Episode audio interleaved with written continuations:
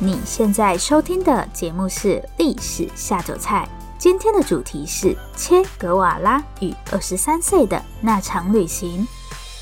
Hello，欢迎来到《历史下酒菜》，我是 Wendy，今天是我们的第七十九集节目。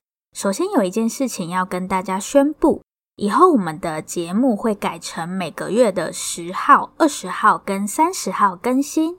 然后我们在 MixerBox 的赞助方案也有了小小的改版，对，我们现在多了一个会员限定节目，只要加入赞助方案，每个月就可以额外获得两集会员限定节目。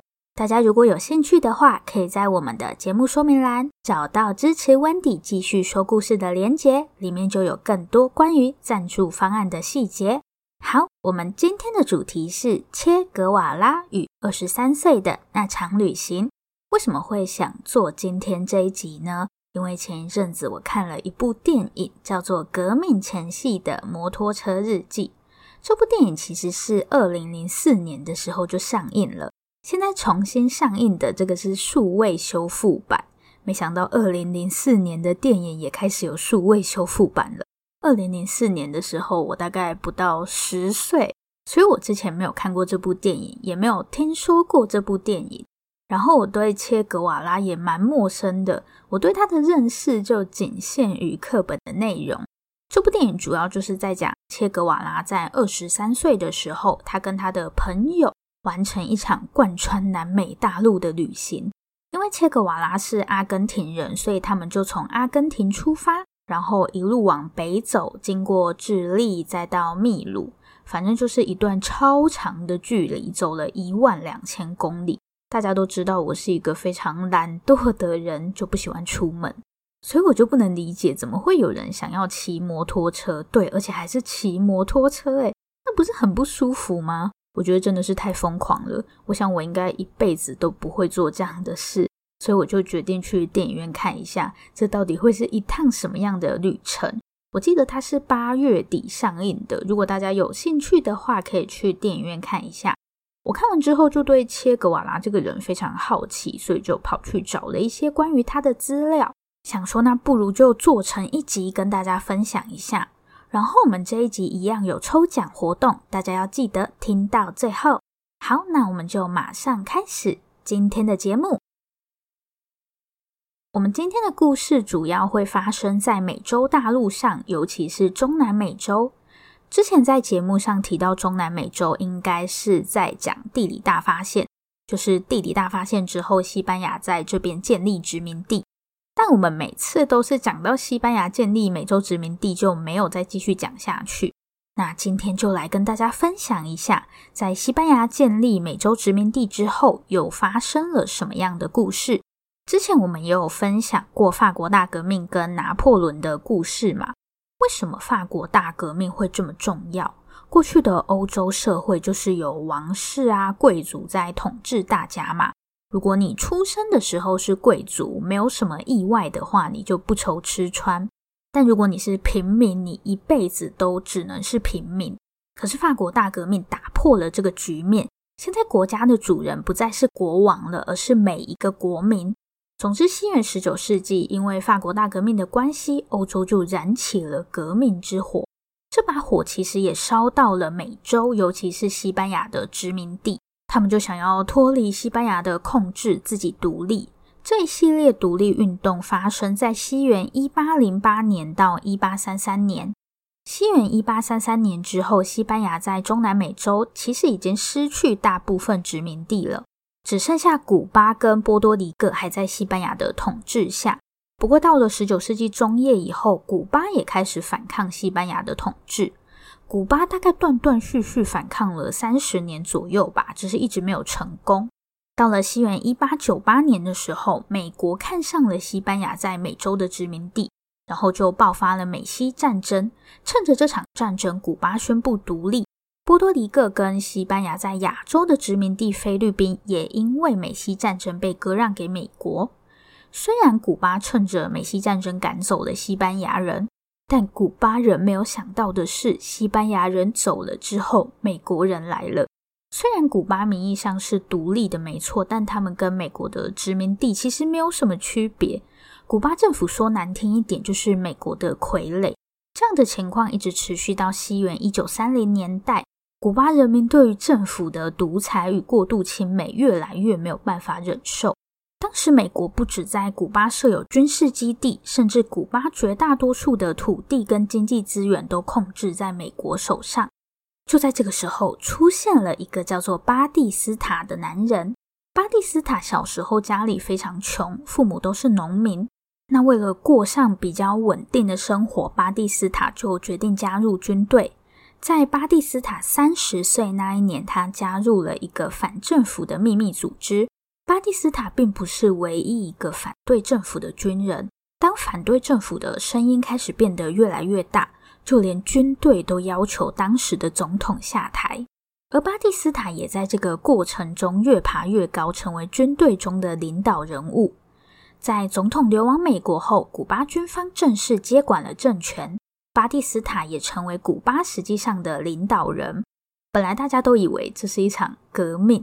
以为接下来古巴人就可以拥有真正属于自己的国家，但令人意想不到的是，巴蒂斯塔在取得政权后，转头便选择与美国合作，傻眼。所以实际情况跟过去根本没有区别，就算换了一个政府，古巴也依然控制在美国手中，只是总统换成一个叫做巴蒂斯塔的人。真的非常讽刺，当初革命的时候，因为巴蒂斯塔本身在血统上比较接近古巴原住民，所以他还一直说自己是古巴之子。结果他现在马上翻脸不认人，去当美国的儿子了。好，古巴的故事我们先暂时说到这边，因为接下来我们要去阿根廷，在那里一场改变古巴历史的旅行正准备展开，所以我们现在就先去阿根廷看看。西元一九五一年，此时的古巴仍旧由巴蒂斯塔掌权，而埃内斯托与他的好友阿尔贝托则兴奋地聚在一起，规划他们的南美洲之旅。二十三岁的埃内斯托是布宜诺斯艾利斯大学的学生，就读医学系。阿尔贝托二十九岁，在医院领着一份微薄的薪水。在阿尔贝托家的葡萄棚架下，埃内斯托拿着地图仔细研究路线。旁边还停着阿尔贝托的老旧机车，这台机车超过十二岁。阿尔贝托将它取名为“万能者”，它将会是这趟旅程的交通工具。这不是一趟经过深思熟虑的旅行。几分钟前，埃内斯托还在抱怨烦人的教授与无聊的考试，现在他却决定休学一年，离开家乡到远方旅行。埃内斯托与阿尔贝托计划一路往北骑，再搭飞机到迈阿密走走。所以他们打算贯穿整个南美洲大陆。如果是我，一定不会做这种事，我太懒了。光是用听的，我就觉得好累哦。显然，这两位当事人也觉得这是一趟疯狂的旅行。为了怕被别人嘲笑，申请护照、签证时，他们都跟其他人说他们要去智利。当埃内斯托回家告诉父母他的计划时，格瓦拉夫妇显得有些担心。西元一九二八年出生的埃内斯托是格瓦拉夫妇的第一个孩子。小埃内斯托一出生就患有气喘，为了让小埃内斯托有个合适的居住环境，格瓦拉夫妇搬离布宜诺斯艾利斯，举家迁往位于阿根廷中部的科尔多瓦。埃内斯托来自一个富裕的家庭，格瓦拉夫妇热爱阅读。由于身体的限制，使得小埃内斯托无法像同龄孩子那样又跑又跳。因为他有气喘嘛，于是呢，家里的书便成为小埃内斯托的朋友。小埃内斯托是个聪明的孩子，他几乎什么书都看，比方说尼采、弗洛伊德还有卡夫卡。这感觉不太像小孩会看的书，也太难了吧？随着时间过去，长大的埃内斯托身体逐渐好转，他的气喘变得比较稳定。西元一九四八年，二十岁的埃内斯托进入布宜诺斯艾利斯大学就读。大学期间，埃内斯托爱上了橄榄球，甚至还加入校队。好惭愧，人家有气喘还可以加入校队，我怎么就只会躺在床上滑手机？为什么都没有伟人的介绍？是他很懒惰，最大的兴趣就是耍废、追剧、滑手机这种的。嗯，好吧，我想耍废、滑手机应该没有办法变成伟人。就算会，我应该也不会跟别人说我的兴趣是滑手机。所以埃内斯托就是一个聪明又会运动哦，然后他长得还蛮帅的，我自己觉得还蛮帅的。我有拿给其他男生朋友看，他们也觉得还不错。有没有突然对他非常感兴趣呢？我之前有一阵子沉迷搜集历史上的帅哥照片，有时间再分享给大家看。好，那埃内斯托的横贯南美大陆之旅到底会是一趟什么样的旅程？这趟旅程又会如何改变古巴的历史呢？下面就让我们跟着帅哥一起去旅行吧。讲到帅哥，突然精神都来了。然后关于这场旅行，埃内斯托自己后来有写一本杂记来记录这次的旅程。如果你们想要听他本人说的话，可以找《革命前夕的摩托车之旅》来看。电影是革命前夕的摩托车日记，书是革命前夕的摩托车之旅。其实电影就是用他写的书改编的。电影比较轻松有趣，书就有一点小沉重这样。但他写了比较多埃内斯托自己内心的感受，所以其实两个都看也是可以的，因为他们强调的重点不太一样。老实说，这趟南美大陆之旅从一开始就很不妙。不妙的原因，百分之八十来自阿尔贝托的那台老旧机车万能者，剩下的百分之二十，我觉得是他们的骑车技术。出发后不久，埃内斯托与阿尔贝托就摔了第一次车。预告一下，接下来还会有无数次摔车。虽然埃内斯托把摔车原因归结于行李太多，导致车子重量分布不均。但我觉得，呃，好，他说是就是吧，反正绝对不是骑车技术的问题。这两个人一路上都在拜访朋友或是交朋友，然后再去别人家大吃一顿，睡上一晚。但不是所有人都对他们那么友善，有时候他们也会在公寮里睡一晚。进入智利后，埃内斯托找到一间报社接受采访，最后他们获得了一份报纸，其中一则报道的标题写着。两位来自阿根廷的年轻医生为了研究麻风病，正在南美大陆旅行。这两个人跑去接受采访是有意义的，等等大家就会知道为什么了。埃内斯托敲了敲市郊一户人家的大门，前来应门的男主人显得有些不耐烦，毕竟眼前这两人看起来就像流浪汉。直到埃内斯托递上刚刚那份报纸。报道将埃内斯托与阿尔贝托描述成治好三千位病人的麻风病专家。实际上，埃内斯托连医学院都还没有读完。男主人为埃内斯托与阿尔贝托准备了温暖的房间，屋里的女佣时不时会来送上各种点心。看吧，这就是为什么他们跑去接受采访的原因。饱餐一顿后，埃内斯托与阿尔贝托告别主人，骑上他们的万能者前往下一站。骑了几公里后，他们又摔了一次车，同时万能者也失去了手刹车。我觉得更神奇的是，摔了这么多次车，他们居然都没有受什么伤，除了有次埃内斯托的小腿被气缸烫伤。当这两个人又靠着报纸骗吃骗喝，准备前往下一个目的地时，万能者离开了。无论埃内斯托怎么叫都叫不醒。不死心的两人将万能者拖进当地的消防局。一位经验老道的修车师傅劝他们放手，除非他们想牵着机车完成整趟旅程。听到这里，大家应该会觉得埃内斯托的这趟旅程挺有趣的。但大家知道埃内斯托是怎么形容这段旅程的吗？埃内斯托说，当他再重新回到阿根廷的那一天，他知道埃内斯托·格瓦拉已经死了。这趟旅程让埃内斯托念念不忘的，不是万能者，也不是那份让他们骗吃骗喝的报纸。而是一对来自智利的矿工夫妇。埃内斯托与矿工夫妇在沙漠里相遇，这里没有可以骗吃骗喝的对象。矿工夫妇比埃内斯托和阿尔贝托更惨，在夜里的沙漠，矿工夫妇连一条可以取暖的毯子都没有。尽管埃内斯托看起来就像流浪汉，但起码还可以分出一条毯子给这对矿工夫妇。隔天，埃内斯托跟着矿工夫妇来到一座大矿坑。这里有无数个与矿工夫妇处境类似的工人。在旅行了八个月后，埃内斯托回到阿根廷与家人团聚，同时完成剩下的学业。就像埃内斯托说的，南美之旅后，原本的他就死了。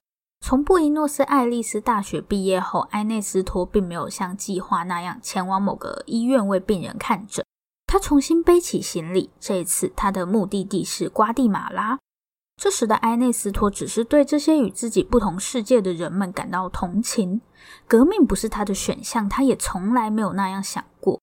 过去的瓜地马拉政府和古巴一样，都是美国的傀儡。瓜地马拉人民也决定团结起来反对独裁政府。比古巴幸运的是，瓜地马拉的革命领袖阿本斯不像巴蒂斯塔那样无耻，就是那个说自己是古巴之子又转头拥抱美国的男人。阿本斯上台后，开始夺回那些美国企业从瓜地马拉人民手上抢走的资源。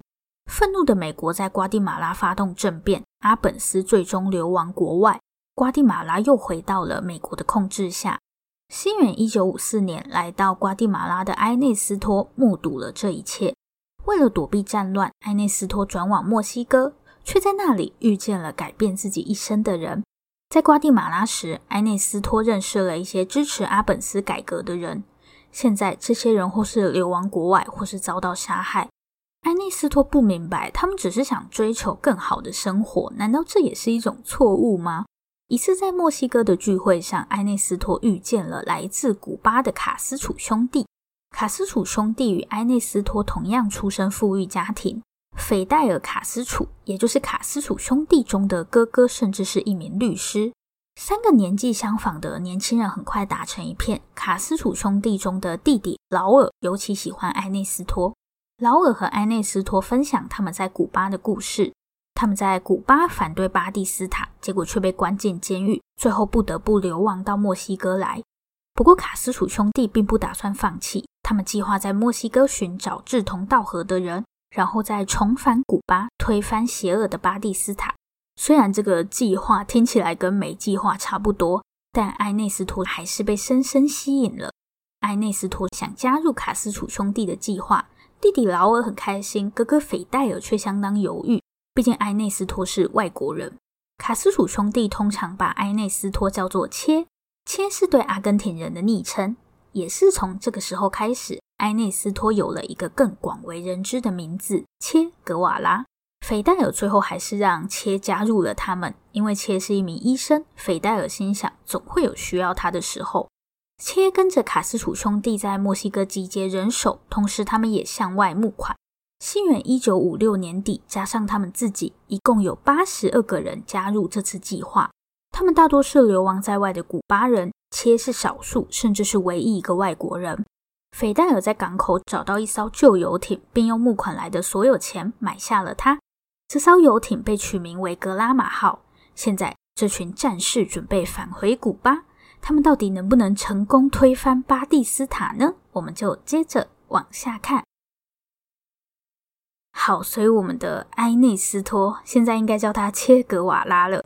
他终究还是走上了革命这一条路。我在看电影的时候就很纠结，就是看到他跟他朋友准备要去旅行那一段，就很想跟他说：“别去，去了你的人生就不会再这么安稳了。”嗯，好了，但我觉得这可能就是他的命运吧。如果他没去，可能真的就是当个医生，然后就这样过一辈子吧。刚刚我们说到那艘格拉玛号，就是斐戴尔买来的那艘旧游艇。包含卡斯楚兄弟他们自己，这八十二个人几乎都是流亡到国外，所以他们当然是不能用正大光明的方式回古巴。对，所以买游艇不是为了在海上开派对，是为了要偷渡回古巴。但现在有个问题是，格拉玛号的乘客人数是十二人，可是加上切跟卡斯楚兄弟，他们总共有八十二个人，所以完全载不了这么多人。如果是你们会怎么选择呢？多载几趟，还是就没关系，全部挤上去？最后他们的选择是全部挤上去。对，本来只能载十二个人的游艇挤了八十二个人，这已经不是什么超载几个人的问题，比限制人数还要超载六倍是怎样？魔术大空间，难怪事后被采访的时候，他们会说自己没有淹死在海上就已经是奇迹了。所以他们真的就八十二个人全部挤在那艘旧游艇上，准备返回古巴。八十二个人看起来很多，对不对？已经要把那艘旧游艇给挤爆了。但你们知道巴蒂斯塔手上有多少军队吗？大概三万人，而且还不包含其他警察啊什么的。我在看资料的时候就想说，嗯，认真的吗？八十二个人跟三万人呢？虽然历史上有很多以少胜多的战役，但也没有。比例这么悬殊的吧？西元一九五六年十一月二十五日，切与卡斯楚兄弟一行人搭上格拉玛号，准备前往古巴。因为严重超载，加上遇到风暴的关系，格拉玛号比预计时间还要晚抵达古巴。航行整整七天，切一行人在古巴东南方的一处海滩上岸。趁着黑夜，这群满怀理想的年轻人重新踏上了古巴。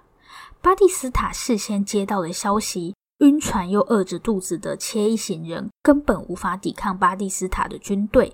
当他们逃进马埃斯特拉山时，绝大多数人都死了。切与卡斯楚兄弟带着剩余的人逃进了马埃斯特拉山。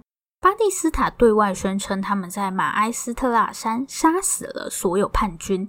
其实巴蒂斯塔根本就没有把卡斯楚他们放在眼里。也是啊，毕竟双方 兵力这么悬殊。当巴蒂斯塔在首都哈瓦那逍遥时，切和卡斯楚兄弟潜伏在马埃斯特拉山。苏联与卡斯楚取得联系，但在山上的日子还是很辛苦。卡斯楚等人一边设法在山上活下来，同时尽可能地招募新人。切与卡斯楚兄弟很清楚，光靠这点人手是绝对无法抵抗巴蒂斯塔的军队的。那现在应该怎么办才好？卡斯楚等人决定运用当时的最新科技来打赢巴蒂斯塔。这项最新科技不是什么可怕的武器，而是各位家里都有的东西。大家要不要猜猜看，这项最新科技是什么呢？答案就是电视，对，就是大家家里都有的电视。靠电视要怎么打赢巴蒂斯塔的军队？西元一九五七年，一篇关于卡斯楚的报道登上《纽约时报》。卡斯楚一行人被描述成一心想帮助人民摆脱暴政的英雄。大家可能会想说，巴蒂斯塔不是对外宣称卡斯楚死了吗？为什么《纽约时报》还可以找上卡斯楚？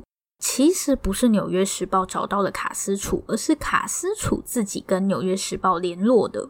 卡斯楚透过关系联络上正在哈瓦那度假的《纽约时报》编辑马修斯。马修斯对卡斯楚等人非常同情，也同情生活在巴蒂斯塔统治下的古巴人民。但光靠一篇报道可没有办法打赢巴蒂斯塔的军队。记者涌入了马埃斯特拉山，卡斯楚开始在镜头前大谈他的理想。事实上，真心拥护巴蒂斯塔的人是少数，大部分的古巴人都不喜欢巴蒂斯塔。起身反抗巴蒂斯塔的也不止卡斯楚一行人。西元一九五八年，一场赛车比赛于哈瓦那举行。来自阿根廷的明星赛车选手范吉奥却在比赛前离奇失踪。范吉奥失踪的消息占据了各大媒体版面。几天后，范吉奥平安归来，表示卡斯楚的支持者绑架了他。范吉奥向媒体表示，他并没有受到伤害，更宣称他支持卡斯楚的革命。这件事情让卡斯楚的声望又更上一层楼。那我们的故事主角切这个时候在干嘛呢？切格瓦拉正在忙着经营 Podcast 节目。好了，我是开玩笑的。不过他做的事情真的跟 Podcast 很类似。切格瓦拉为他们的革命创立了一个地下广播电台。透过这个电台，卡斯楚等人的声音传到了古巴的每个角落。这些宣传在美国也起了作用。美国人民普遍对卡斯楚等人感到同情。碍于民意，美国政府不得不停止输出武器到古巴。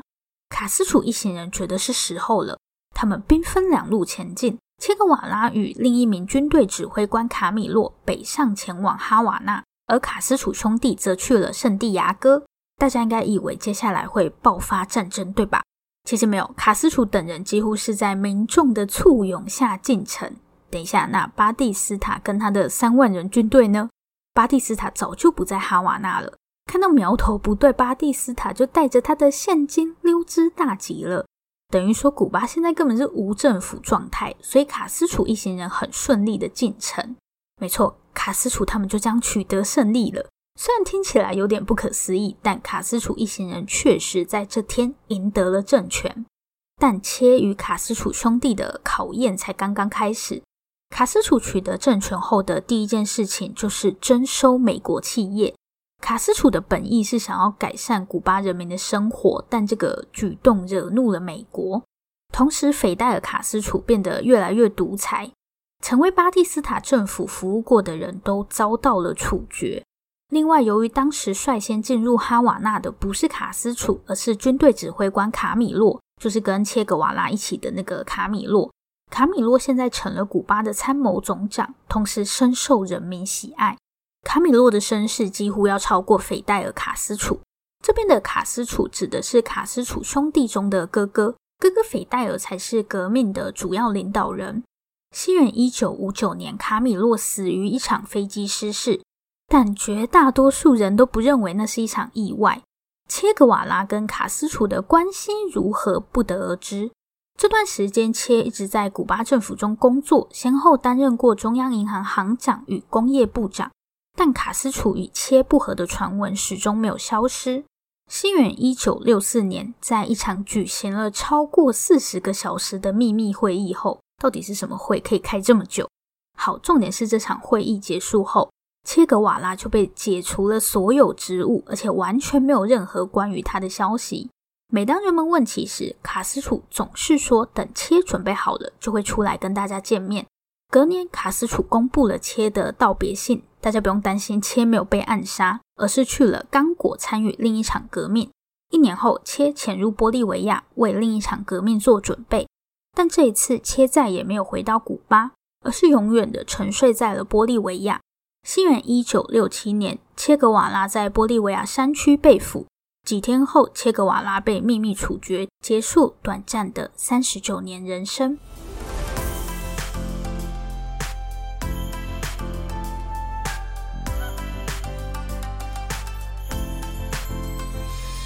今天节目的最后，在公布抽奖活动之前，补充一点小小的东西。关于卡斯楚跟切格瓦拉之间到底有没有不和这件事，很多人都认为他们不和。当时跟着切去玻利维亚的游击队员事后指控他们被卡斯楚设计，因为到了当地，卡斯楚当初说好的资源通通没有实现，所以这个游击队员就认为他们被卡斯楚设计。但也不知道是卡斯楚存心要这样，还是因为某些原因没有办法提供资源，这个也很难确定。但可以肯定的是，切格瓦拉确实是跟卡斯楚达成共识后才前往玻利维亚的，所以我觉得至少这两个人关系应该不会太差，不然切格瓦拉也不会傻傻的去送死吧。以上是关于切格瓦拉跟卡斯楚的一点小补充，下面来公布抽奖活动。我们今天要抽的这本书是《这样的历史课我可以》，欧美近代史原来很有事。二对，这本书还有第一集，就叫做《欧美近代史原来很有事》。不过没有看过第一集也没关系，第一集跟第二集不是连贯的。作者本人好像都没有想过这本书会有第二集。《欧美近代史原来很有事二》的作者是吴怡蓉老师。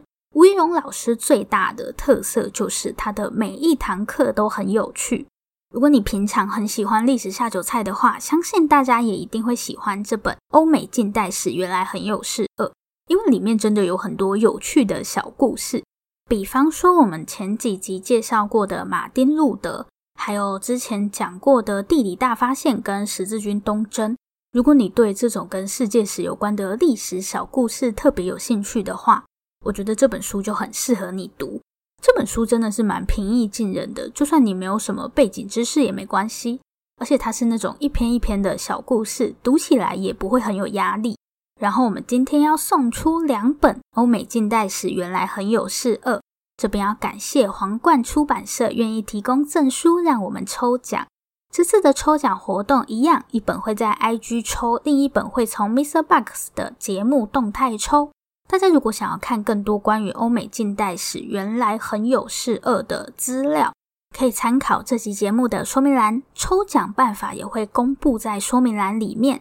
这里是历史下酒菜。我是 Wendy，如果喜欢我们的节目，欢迎订阅我们。最后最后，如果你收听完本集节目，有任何的想法，希望与我们交流，或是有任何的建议心得，都可以留下你的评论，不要害羞，大方的留下评论。如果你真的真的很害羞，那就订阅我们吧。这里是历史下酒菜，我们下次见，拜拜。